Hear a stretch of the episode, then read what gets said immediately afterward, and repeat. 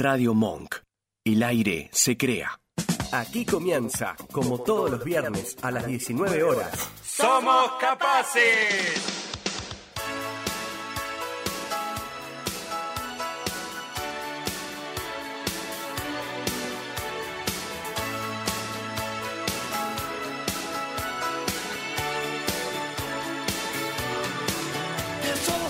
¿Cómo les va? Muy buenas noches, nuevamente aquí. Somos capaces en Radio Mon. Este es el programa que te propone ver las igualdades antes que las diferencias.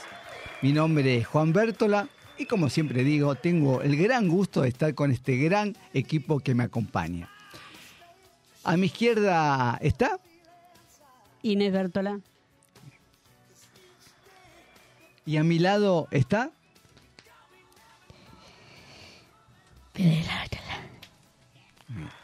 Melina hoy lamentablemente no está porque está resfriada, así que se quedó en casa descansando. Así que le, le enviamos un gran saludo a Melina, que se recupere y nuevamente la queremos ver el próximo viernes acá. Y mi coequiper, por supuesto. Buenas tardes, equipo. Buenas tardes, estimadísimos oyentes. Carlos Echinoca. ¿Cómo le- Nachito, ¿cómo le va? ¿Cómo va? ¿Cómo ¿Todo anda? bien? Muy buenas ¿Bien? tardes. Muy buenas tardes. Bienvenido al programa. ¿eh? Muchas gracias. Muchas gracias. Todo tranquilo, entonces. Eh. Bien, bien, Carlito. Eh, ¿Tiene algo usted? Tengo. Ahora, en Somos Capaces, el editorial del día. La donación de órganos es fundamentalmente un acto de amor y solidaridad. Es dar una oportunidad de vida a un ser humano, la mayoría de las veces sin conocer su historia ni familia.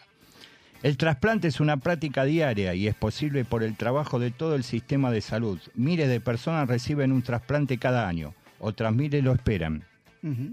Además es una problemática médico-social, ya que se resuelve también con la participación de la comunidad, representada en el acto de donar, establece el INCUCAI.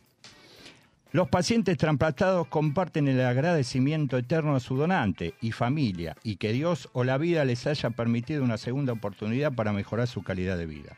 Recuerden la importancia de la información y el avance de la ciencia y por último remarcan el trabajo del sistema de salud y la donación y el trasplante de órganos como un derecho, así como reconocen que es uno de los actos de amor más importantes que tiene el donante Bien. o su familia hacia aquellos que esperan.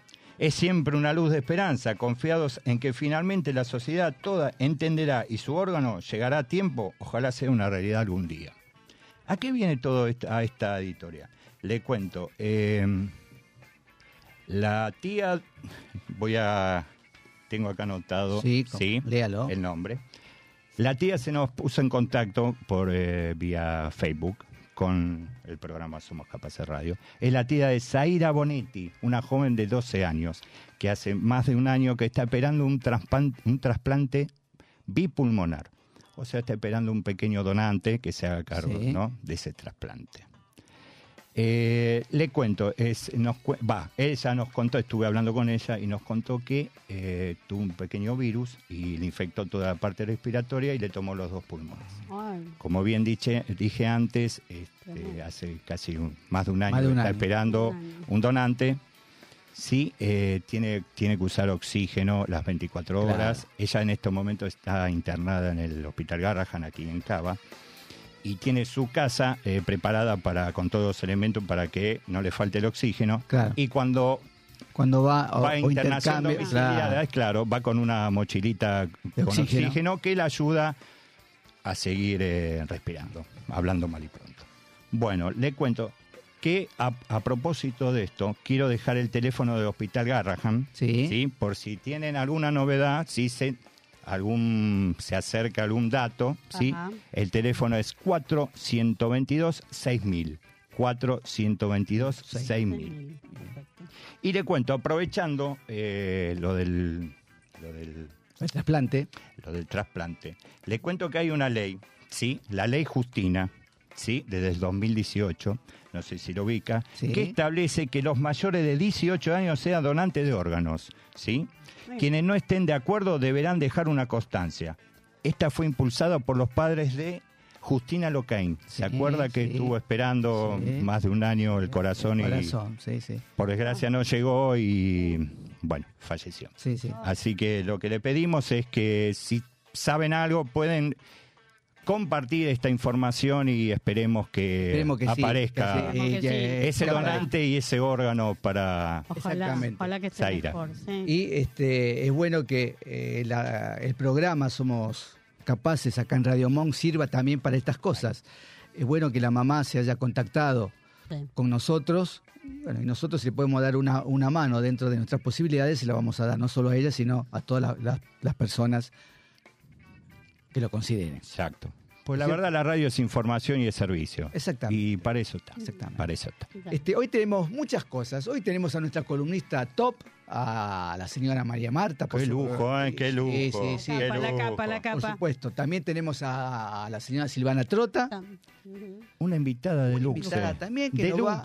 Nos va a hablar también de eh, la violencia de género en el, no- en el noviazgo. No, no veo. Qué tema, ¿eh? Exacto. Tema, tema. Este, y después tenemos a. ¿A quién más?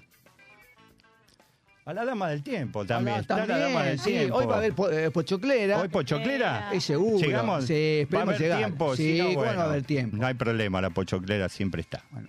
El- Sí. Por el mundo va a ir, así que quédese tranquilo. Entonces vamos por el mundo. Usted Después la pochoclera. no la quiere sí. leer, no la lea. ¿eh? La tengo, la tengo siempre sí, presente. Escúcheme, ¿le puedo decir algo Sí, a por usted? favor. ¿No se va a enojar? No. ¿Qué pasó? usted, eh, No, yo a veces me enojo. no tiene buen carácter. Pero es por la humedad. Ah, por lo menos. Es por la humedad. ¿Y sabe qué? Estaba hablando con Spielberg, la cámara me está matando el perfil. Eso es lo que le iba a decir. Sí. ¿No se enoja? No. No se puede arreglar, porque yo lo estoy viendo por la cámara. Sí, ¿cómo No estoy? se puede arreglar el jopo. ¿El jopo? Pero ¿cómo no? Ahí está. ¿Cómo lo ve ahora? Ahora, está mejor el jopo. Lo pasa Spielberg y me mata. Sí, lógicamente. Vio que la, la radio se perdió la magia. Me escuchaban esa voz y decían, qué voz que tiene ese muchacho, lo que debe ser. Ahora me ven por la ahora, tele ahora, ahora. ¿cómo está ese muchacho en la radio? Ahora Carlitos, Sí, siendo las 19.08, ¿cómo se comunican con la pero radio? como no. ¿Nos quieren dejar su mensaje? Por supuesto. al 2053 69 53 2053 69 53 o al WhatsApp de la radio 15 32 15 93 57 repeat 15 32 15 93 57 y le puedo agregar más. ¿Cómo no? nos pueden, nos pueden seguir en las redes sociales como arroba Somos Capaces Radio, en Twitter, Facebook y Twitter. Eh. Sí, y le cuento cómo está explotando nuestro Mire, canal de YouTube. Terrible, terrible. Canal de. YouTube. Vamos por tuyo. arriba, vamos por Ojo arriba. que Hollywood ya no está esperando, ¿eh? Sí, sí. Le solicitamos que, que los que lo vean se suscriban. Se suscriban. me gusta, como, como la gente está poniendo. ahora, Aceptamos ¿no? mimos, Exacto. caricias y Exacto. algún. Pero que lo vean. Una crítica fundamental que Que le lo- ingresen y que lo lo vean. vean. Por Sí. supuesto. Antes que no vayamos, vamos a la. eh, ahí, ¿Puedo? eh, Antes de la publicidad, ¿puedo? Sí, ¿cómo ¿Sí? que no? ¿Cómo le va, señora Val? ¿Bien? Muy bien, muy bien. Escúcheme, nuestro gran, pero gran. Me olvidé el nombre. Auspiciante. Auspiciante. No, le iba a decir otro nombre, pero bueno, nuestro queridísimo auspiciante de todos los viernes. ¿Sigue con nosotros? Por supuesto, y sigue siendo la empresa Marrac SRL, despachantes de aduana para medianas y grandes empresas, nacionales o extranjeras que desean comercializar sus productos en el interior o en el exterior. ¿Cómo nos comunicamos con ellos? Al www.marrac.com, al 5273-8700 y a info.marrac.com.ar. Qué lindo lo dice. ¿eh? Bárbaro, ¿eh? Muy lindo. Y con este tema, con todo esto, nos vamos. Ya nos vamos. ¿Dónde vamos? Y porque tenemos mucha mucha información, te- tenemos muchos invitados. ¿Cómo nos sigue Palito? Firme, Palito. Nos tenemos que ir, ¿eh? ¿Ya? Ya nos vamos. Sí, sí, sí, sí, sí, sí, ya nos ¿Ya vamos. nos vamos? ¿Dónde vamos? ¿Usted quiere decir algo que me está haciendo seña No, no. al señor Aval? ¿Está segura? ¿Nada? No, no. Se lo perdió. Démelo. No, no, no, no. Cuéntenos, Y dígalo, cuéntenos. ¿qué quiere decir? Quiero comentar Sí. que hoy es el Día Mundial de la Celiaquía. Ah, muy- usted está segura, ¿no? Por supuesto que sí. Bueno, muy, muy bien. Sería bueno invitar a una nutricionista. Uy, ¿qué fue eso? Palo para la producción, para los sí, 12 bueno, Vamos a ver, apóstoles. si lo consigue usted, Los bárbaro. 12 apóstoles. Yo no lo puedo conseguir. Le voy a decir algo. Sí, diga. Le voy a dar una sorpresa en Dígalo. cualquier momento. Una nutricionista acá a la izquierda de su pantalla. Sí, ¿no? Sí, téngame claro. fe, téngame Ojalá. fe. Está bien, bárbaro. Nos vamos. La tenemos. Ahora sí nos Muy vamos. bueno. Nos ¿eh? vamos Nos ya. vamos, nos vamos. ¿A No, no, dónde no, no, vamos? no, nos vamos. ¿A dónde vamos, Fiore?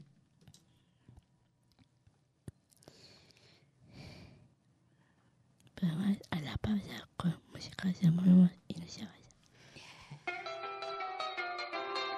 It was a teenage wedding and the old folks wished them well. You could see that Pierre did truly love the mademoiselle. And now the young monsieur and madame have rung the chapel bell. C'est la vie, say the old folks. It goes to show you never can tell.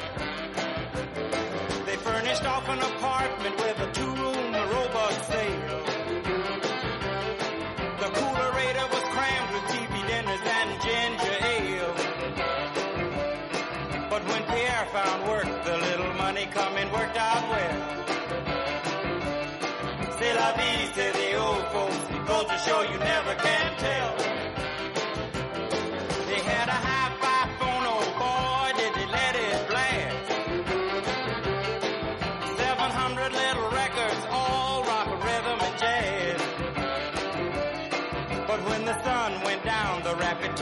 The music fell. C'est la vie, say the old folks. Goes to show you never can tell. They bought a souped up jitney, was a cherry red 53. And drove it down to Orleans to celebrate their anniversary. It was there where Pierre was wedded to the lovely mademoiselle.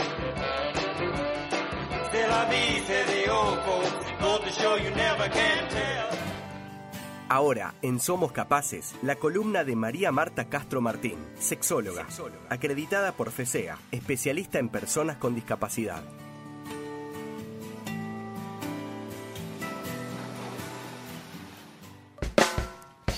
Ya volvimos. Ya volvimos. Y sí, con nuestra invitada top. Qué lujo, ¿eh? Sí, ahí está, mire, mire, ahí la vemos. ¿Cómo le va, María Marta? María Marta. Hola, ¿cómo está? ¿Qué dice usted? Tanto tiempo. Tanto tiempo, ¿eh? Hace un mes. Felices los ojos que la ven, Profesex.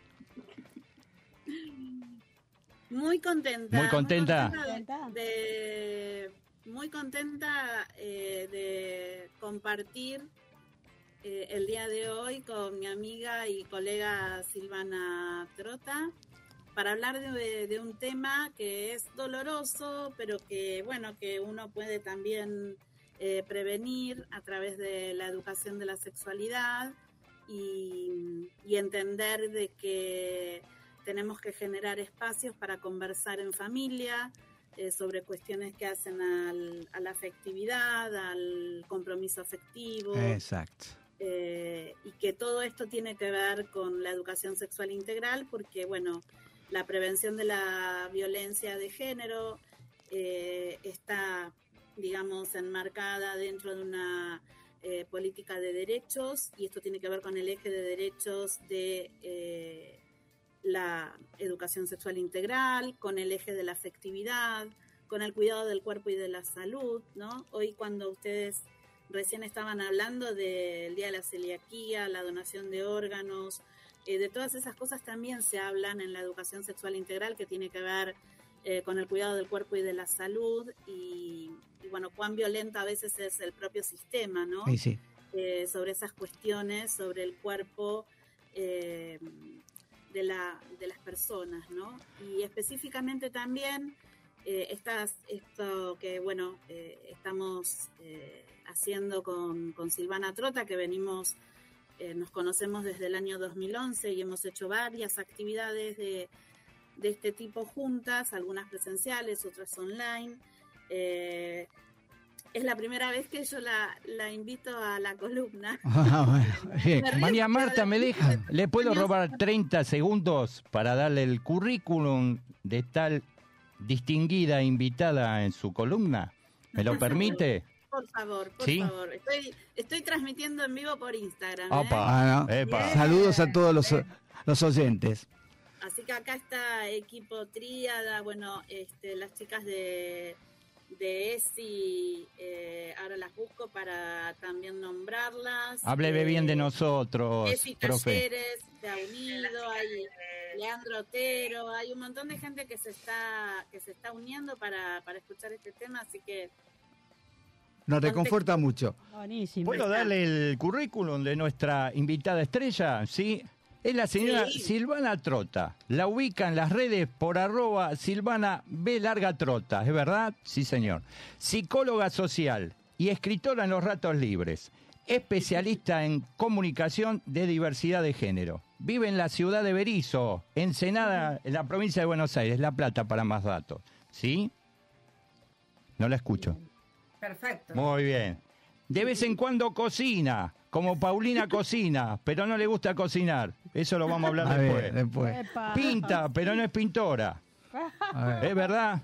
Fue expulsada del Edén en el 2016. Y, pero parece que la reintegraron, porque en el 2019 se ve que no la bancaron mucho y la expulsadita del Edén también, ese, do- ese año. En el paraíso, la expulsaron del Esa- paraíso. Son dos libros que Pues la escribió. expulsaron del paraíso. Son dos libros que escribió la, Ah, la discúlpeme, señora discúlpeme. No me discúlpeme. quemen los chistes, Me por confundí, me confundí, pensé que le habían echado- patria. Y le digo más, con todo el cariño, van a realizar juntas nuestras dos estrellas top Sí. de hoy, ¿sí? un curso online los días 16, 23 y 30 de mayo, para ser más exacto, los martes, ¿sí? De 14 a 15, 30 horas, hora argentina. Bueno, eh, Comuníquense, bárbaro. infórmense, anótense. Para no perder más tiempo, No, si no señor. es cortito. Eh, 30 tirano. segundos un, po- un po- un poquito más. No, 30, Sí, no, yo 40 estoy segundos. controlando acá, acá tengo el... bueno, eh, eh, por supuesto, la señora Silvana le, le damos la bienvenida, eh, Juan Bertol y todo el equipo, Inés, eh, Fio- Fiorelli y Carlos, que esté hoy con, con nosotros.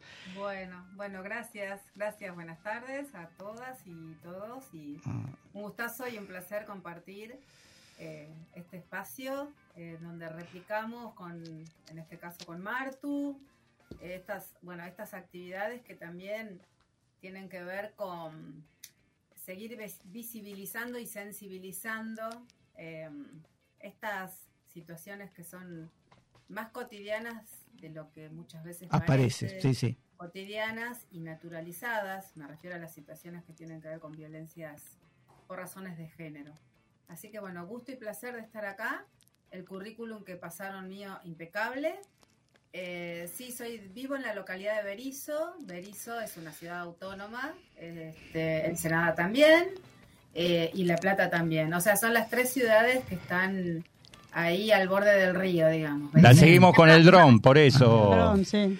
Ahí va. Eh, Bueno, eh, María Marta, cuando quiere empezar, Bueno, eh, nosotras en esta oportunidad, eh, yo pedí esta invitación de Silvana para el día de hoy, para poder charlar un poquito de este tema, ya que mi es mi, mi coequiper eh, en esto de poder eh, prevenir la violencia de género y en el caso de las mujeres con discapacidad, entender eh, que mm, el solo hecho de tener una discapacidad hace que la mujer sea más vulnerable eh, y que tenga más riesgos de sufrir violencias de género. sí. Claro, sí. Eh, entonces me parece que bueno es una temática que tenemos que, que traerla, conversarla y que la Convención Internacional de los Derechos de las Personas con Discapacidad dispone que tenemos que tener eh, acciones y, políticas de, educación eh,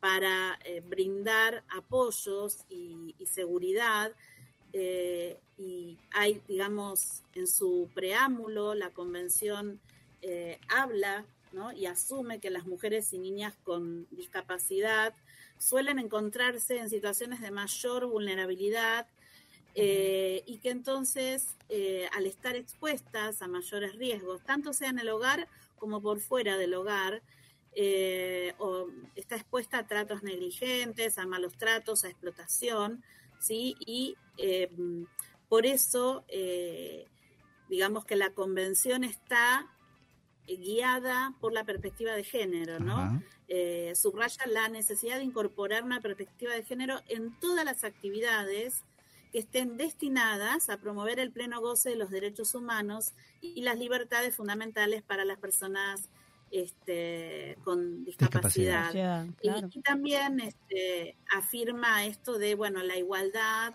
¿no? La equidad entre eh, varones y mujeres y en el artículo 8, en el inciso B, menciona la convención el luchar contra los estereotipos, los prejuicios y las prácticas nocivas respecto de las personas eh, con discapacidad.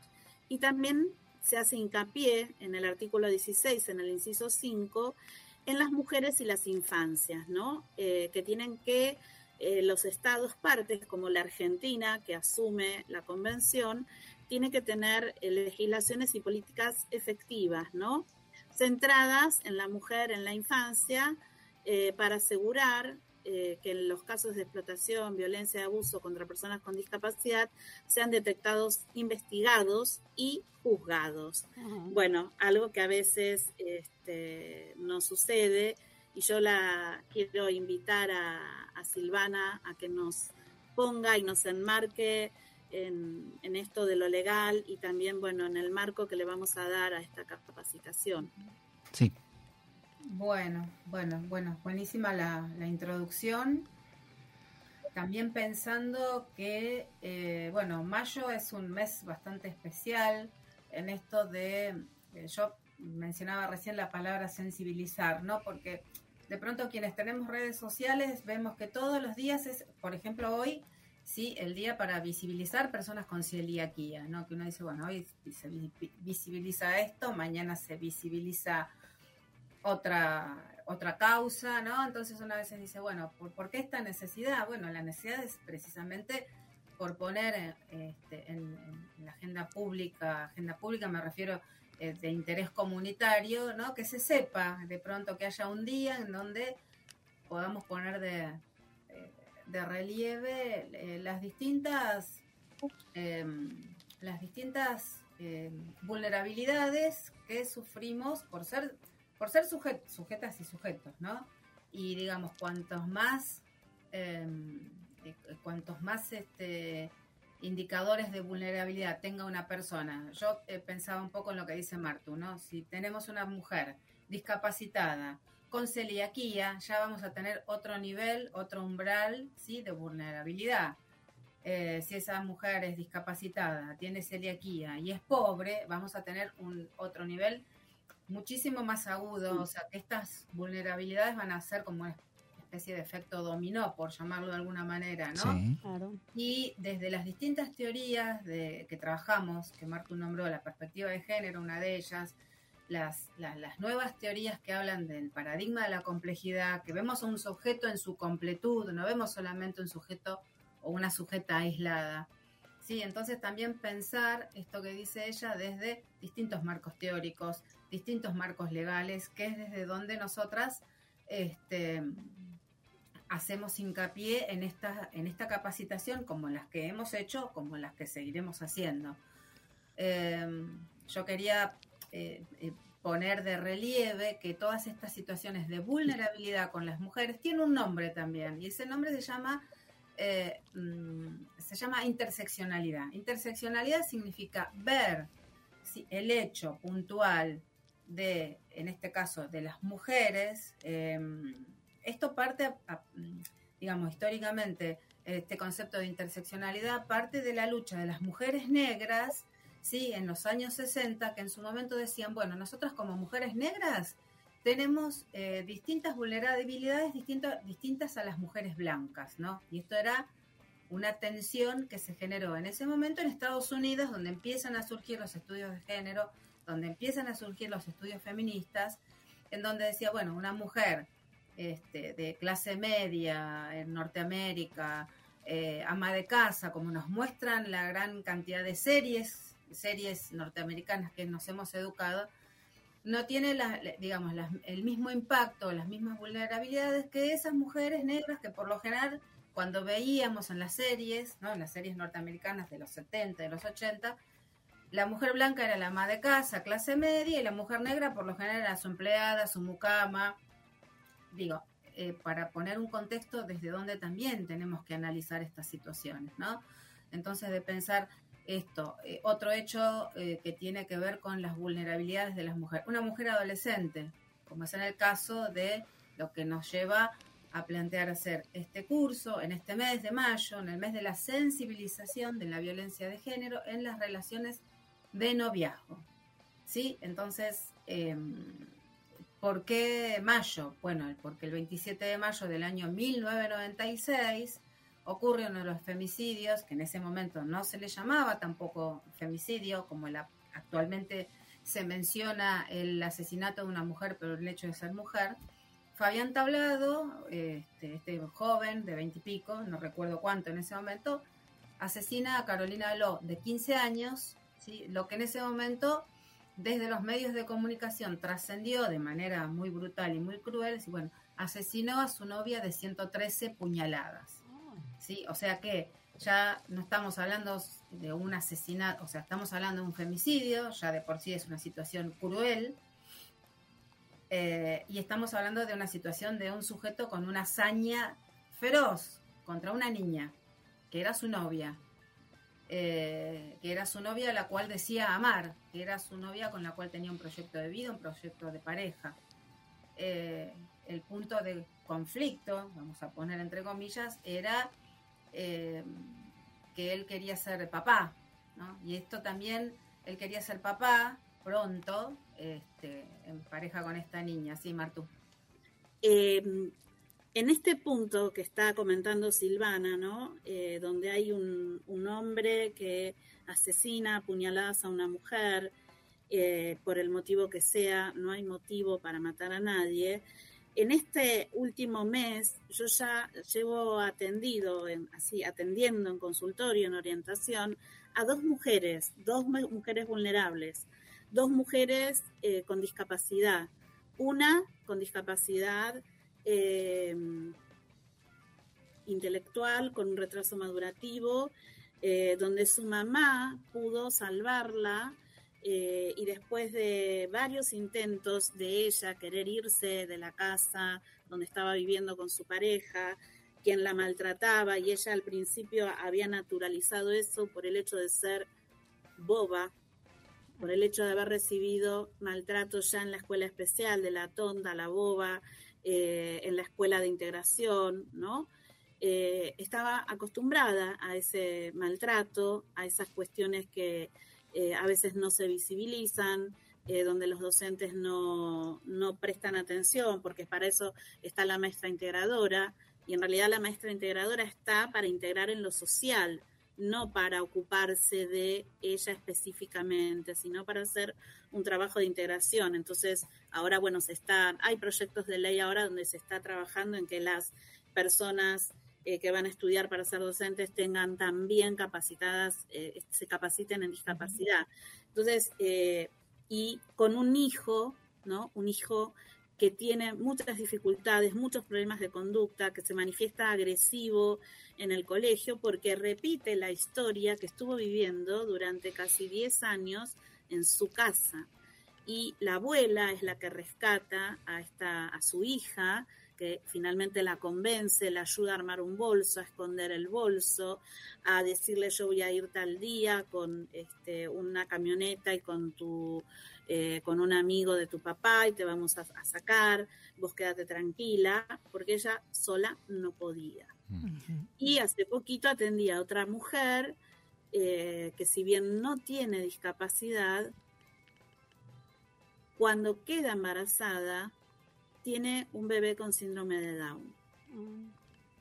Y su marido comienza a maltratarla desde el minuto cero en que se entera que tiene un hijo con síndrome de Down, siendo que él tenía, tiene un hermano con síndrome de Down.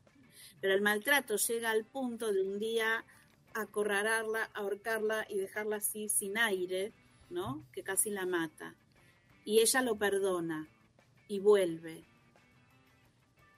Y dos o tres veces y cuatro veces vuelve, porque esto es un círculo que justamente lo que nosotras como profesionales de la educación de la salud sexual tenemos que enseñar en el noviazgo a estar alertas a las señales y a correrse de esos lugares cuando hay señales, ¿no? Y en esta situación ella en una pelea atroz logra llamar al 911 y él la golpea tanto que él la cree muerta y la tira a la calle. Pero la tira. Y justo pasa el patrullero y la ve sangrando. La levanta y estaba totalmente desorientada y le dice, adentro está mi hijo, adentro está mi hijo. Y así comienza entonces la denuncia y la ratificación de la denuncia, porque ella antes había hecho una denuncia, porque también se encontró con su hijo con síndrome de Down golpeado. Entonces, por eso digo que no es solo la prevención de la violencia de género en el noviazgo adolescente, es prevenimos para mucho más que eso, ¿no? Eh, María Marta, yo le iba a preguntar eso justamente, porque me sorprendió el, título, que es violencia de género en el noviazgo.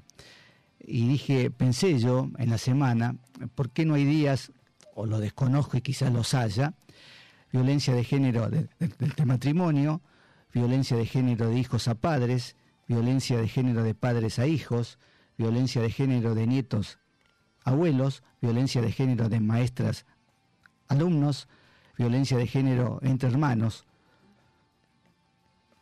Sí, en realidad, eh, desde la red de mariposas naranjas, a la cual también Silvana pertenece y yo también, eh, las dos pertenecemos y se trabaja en lo que se llama la educación para la paz, para la prevención de la violencia, eh, en particular de niños, niñas y mujeres, Sí. pero eh, con Silvana trabajamos en la prevención de la violencia en general, eh, porque bueno, dentro de los noviazgos también encontramos noviazgos homosexuales y la prevención en el noviazgo es para que justamente prevenir la violencia en el matrimonio, ¿no? Eh, y la violencia en cualquier situación donde haya dos personas. Hay fechas, el 25 de noviembre, por ejemplo, es un día de prevención de la violencia. Existen, a veces no se visibilizan, ¿no? Por ejemplo, esta visibilización de la fecha de que es el 27 de mayo, 27 de mayo. Sí. 17 de mayo, eh, bueno, eh, tampoco mucha gente conocía que había un día específico para eh, los días internacionales, son para, o los días nacionales, son para justamente hablar y poner sobre la mesa estos temas, ¿no? ¿Qué Claro. nos está pasando que nos tratamos tan mal? ¿Qué nos está pasando con la afectividad? ¿no? Muchas veces se habla de las emociones, pero la educación sexual integral, más que de emociones, habla de afectos, ¿no? No habla de una educación emocional, de, sino que habla de los vínculos y los lazos afectivos. Sí, eh, Carlos. María pregunta- Marta, perdóneme que la interrumpa. Es una pregunta para usted. Nos llegan dos preguntas de mamás. ¿Sí? Creo que para usted y también para Silvana puede contestar. Una me pregunta o les pregunta, ¿cómo tratar y poder evitar el maltrato físico que sufren mujeres con discapacidad en centros de día y hogares, cuando muchas veces no lo pueden verbalizar y uno lo nota por las marcas en su cuerpo? ¿Qué se hace? Bueno, ¿qué se hace? Justamente yo estoy trabajando en el centro de día Convivir, dando talleres eh, para la prevención de la violencia laboral. Eh, cómo, cómo es que termina ¿no? una persona eh, que es enfermera empujando, tirando del pelo a una mujer que tiene una discapacidad, ¿no? Y cuando eso se visibiliza y los directivos de la institución toman cartas en el asunto, eh, entonces eh, se hacen muchas eh, cosas para prevenir esto, ¿no?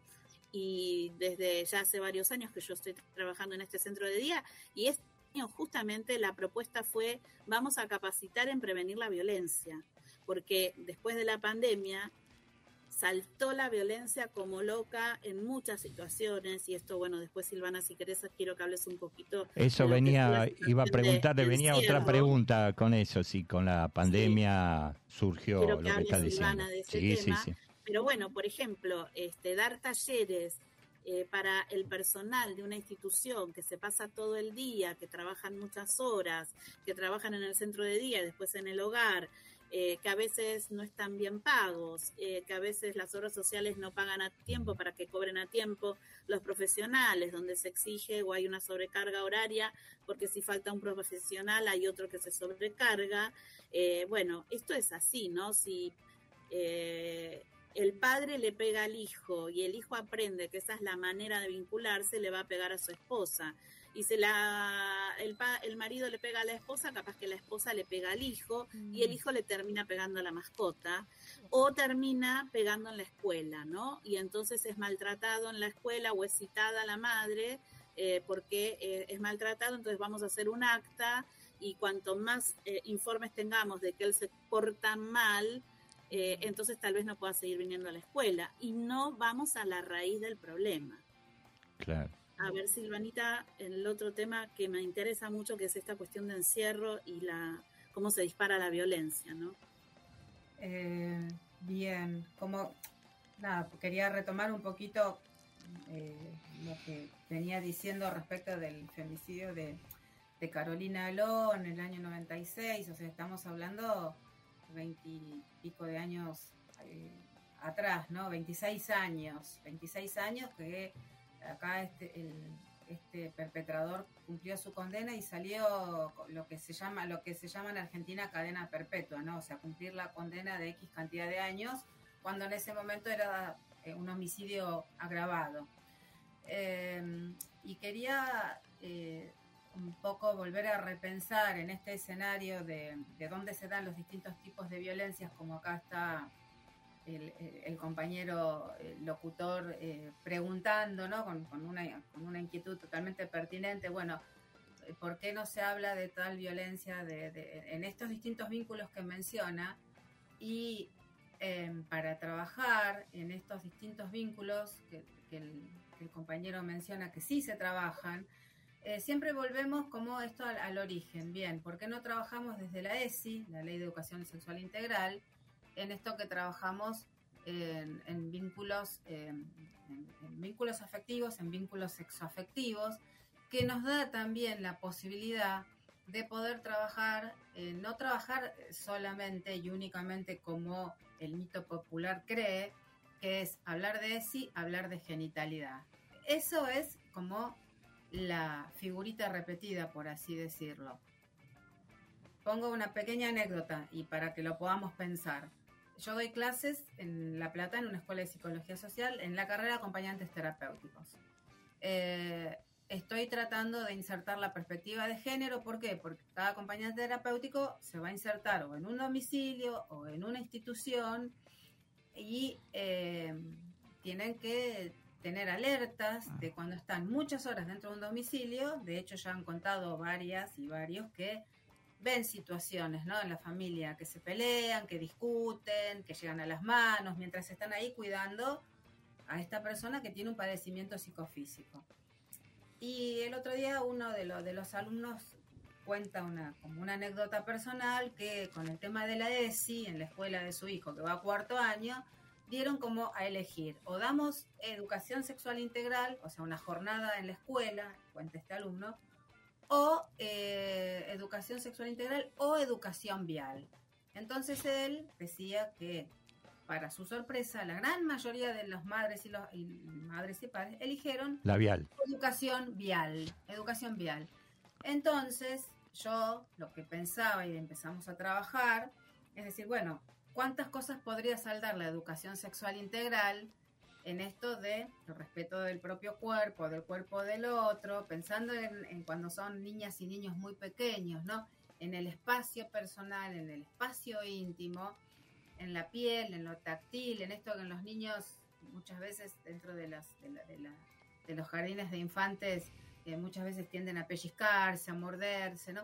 Entonces, si hubiera una bajada eh, real de la ley como corresponde con sus distintos ejes, si trabajamos a los tres años en el respeto del cuerpo, del cuerpo del otro, en los límites del cuerpo, en el respeto del cuerpo del otro, estaríamos allanando que, ha- que tengamos que tener a futuro situaciones en la calle de educación vial en donde haya un señor o un pibe, sí, que ande en moto sin luces, que transgreda las leyes de tránsito, sí, porque previamente digamos que quienes cometen por lo general este, este tipo de transgresiones eh, de tránsito, también son los hombres. Con esto no estamos demonizando al género o, o estamos demonizando a los hombres en general, pero los que tienen esta tendencia, ¿por qué? Porque hay una educación también en los hombres de llegar primero, de ser el ganador, del que puede transgredir y no va a pasar nada.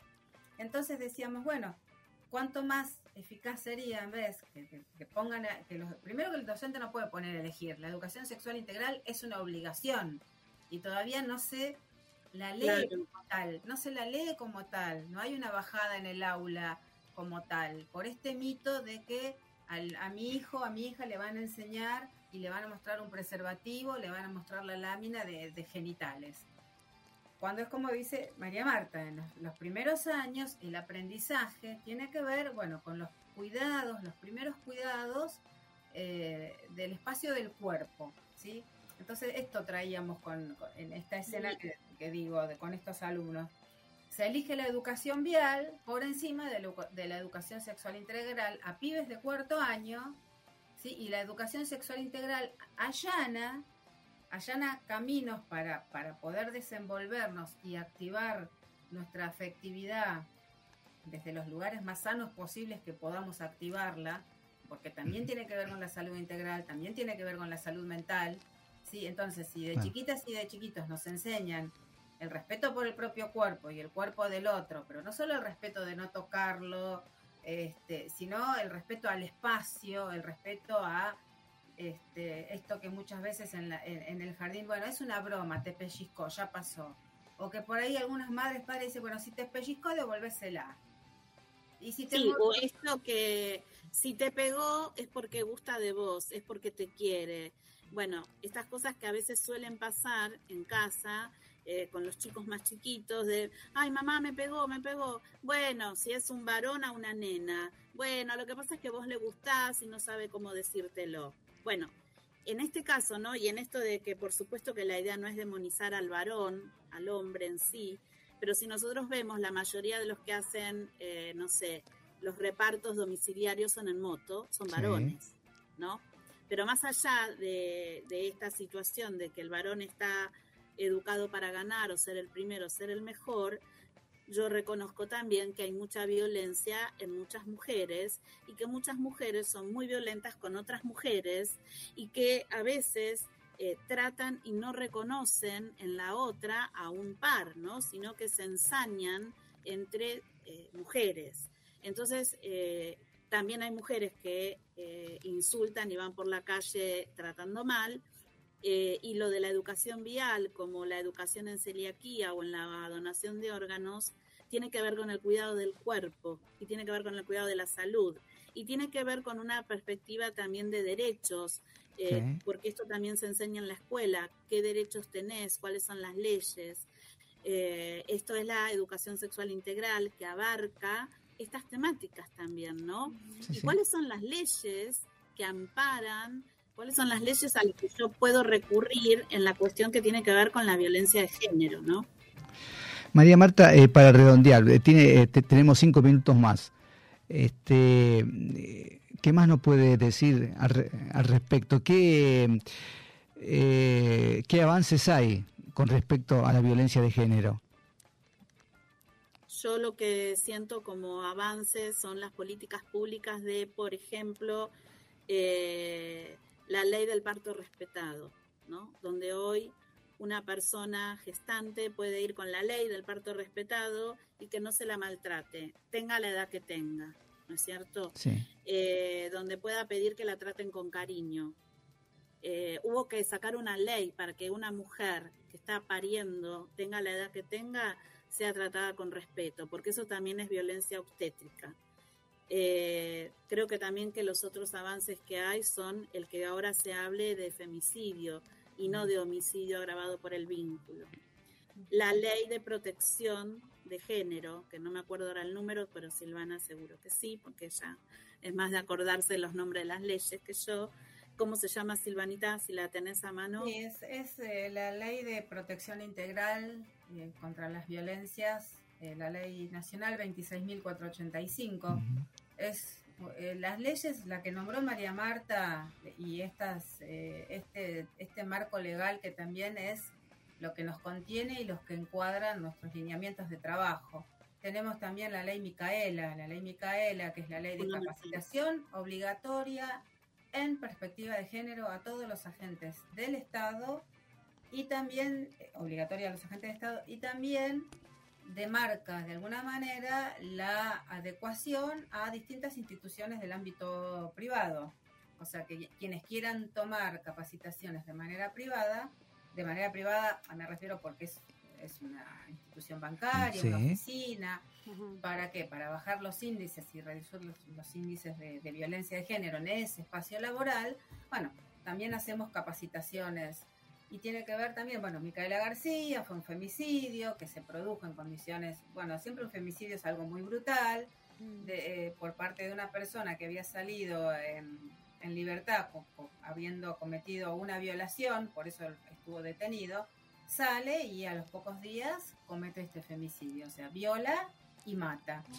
Eh, tenemos un, corpus legal muy interesante. El punto es, bueno, ¿qué hacemos con ese corpus legal que todavía no lo podemos bajar a los territorios para que haya la sensibilidad, necesaria para que todos estos indicadores de violencias empiecen como a, bajar, o sea, empecemos a bajar el umbral. Seguimos sosteniendo un femicidio cada 24 o 26 horas y cuando hablamos de femicidio hablamos de una mujer muerta a manos de un hombre conocido en el 99% de los casos. No estamos hablando de lo que se llama eh, en la jerga popular alguien que se mata o al voleo, ¿no? Sí, es una mujer que por lo general este, y hay, eh, hay estadísticas esto lo lleva la Corte Suprema de Justicia de la Nación, la estadística de femicidios, y los indicadores, que son muy, por eso, muy, muy serios, eh, eh, muy pertinentes y veraces, nos están diciendo de que eh, 8 de cada 10 mujeres son muertas por el esposo, el ex esposo. Eh, después hay otro indicador que le sigue que dice, bueno, es muerta por un novio, es muerta Sí. por un amante, es este, muerta, asesinada en situaciones de redes de trata de personas, de trata de mujeres. Eh, pero la gran mayoría, eh, la muerte es producida por el compañero sentimental, el padre de sus hijos. Tenga la edad que tenga. Lamentablemente, el femicidio de Micaela García, cuando, cuando ella es asesinada, tenía, creo que tenía 20, 21, 21 Sí. años, una chica muy joven. Carolina Aló tenía 15 años. Menos, sí, sí. Y de la cantidad de femicidios que tenemos al, ve- en el 2023, que ya llevamos, eh, llevamos, es horrible decir, este, un femicidio cada 24 horas, hay un 40% de mujeres de menos de 30 años que son asesinadas por sus compañeros, por quien dicen amarlas. Ahí está. Eh, No. eh, María Marta, eh, ¿nos puede recordar para terminar ya eh, la fecha y los horarios del curso y después las redes, tanto suya como de la señora Trota? Bueno, eh, nosotras vamos a estar dando un curso de prevención de violencia de género en las parejas adolescentes a través de la página de Educar en Sexualidad, pero vamos a tener tres encuentros eh, por Meet, sincrónicos, que van a quedar grabados. Eh, estos encuentros eh, van a ser ahora en mayo, el 16 eh, de mayo es la primera clase. Nos pueden contactar a través de María Marta Castro Martín Oficial en Instagram, eh, mariamartacastromartin.gmail.com, a Silvana Trota en arroba contextos de género en Instagram y ahora ella, bueno, les va a dar también su mail que pueden, pueden escribirle. Vamos a tener eh, tanto la mirada de, de todo lo que es el marco legal como también eh, cómo trabajar pedagógicamente en el aula, ¿sí? En la plataforma ya está subido el material didáctico que se puede utilizar. Eh, en las escuelas hay una jornada obligatoria, que es la jornada de prevención de violencias, y esto es obligatorio que tenga que ser, pero es una jornada que es eh, una vez al año, pero que la jornada es para mostrar y socializar al barrio qué es lo que se trabajó en la escuela durante el año para la prevención de las violencias. Esto que vos me preguntabas, Juan, de, bueno, ¿qué son, ¿cuáles son los avances? Bueno, los avances son estos, por ejemplo, ¿no? Que dentro del programa ESI está la obligatoriedad de llevar adelante una jornada eh, que tiene que ver con la prevención de estas violencias, pero que esa jornada es para invitar a las familias, para invitar, digamos, a todos los, eh, la sociedad que rodea esa escuela, a la gente del barrio, a la comuna, en, por ejemplo, en la ciudad de Buenos Aires, a la comuna de cada barrio. Eh, pero esto es a nivel nacional, ¿no? Pero esa jornada no es un día que yo pego un cartel y digo prevengamos la violencia, no, prevengamos la violencia, no. Es algo que hay que ir trabajando todo el tiempo y que la educación sexual integral es transversal, no es una clase, no es un taller de ESI, sino que es cómo te recibo en la escuela, desde cómo te saludo, cómo doy mi clase, con qué ánimo de, de, cap- de afectividad vengo. ¿no? Sí, sí, está bien. Bueno, yo Y- sé que estamos con poco tiempo, Juan. Sí, sí, veo ahí eh, haciendo genial. señora Trota, ¿quiere dejar sus redes algo? Así ya finalizamos el Bien, tema. Gracias. Sí, No, por mis favor. redes eh, me pueden, eh, digamos, encontrar en Facebook como Silvana Trota, en Instagram igual, mi nombre y apellido, y eh, un mail, silvanatrota capacitaciones arroba gmail.com. Ahí estamos. Muchas gracias por Gracias. la invitación. Con la firma de la profesora María Marta Castro Martín y de la señora Silvana Trota. Lujo, Un ¿eh? gusto de haberlas tenido en el No programa. va y a el ser la última vez que la invité. es la penúltima, La penúltima vez que la Sí, invité. no tenga duda. Bueno, Muchas Bueno, gracias, ¿eh? Muy amable, ¿eh? Chao. Silvana. Buen fin, Chao, de chao. cuídense. Bueno, No, no, no, no, me, me gustaría que la puedan invitar a Silvana eh, a solas porque tiene mucho para, Pero para cómo hablar. no. ¿cómo no? bueno, ¿Cómo sí, no? sí, sí. Profesora de terapistas, eh, de acompañantes terapéuticos. Muy interesante Ah, el tema. Muy buen tema. Nos vemos. Gracias, María Marta. Chao, chao. Buen fin de. Qué lujo, ¿eh? Un lujo. Somos capaces por el mundo. Seguimos viajando y descubriendo las discapacidades en distintos puntos del planeta. Esta vez nos vamos a Brasil.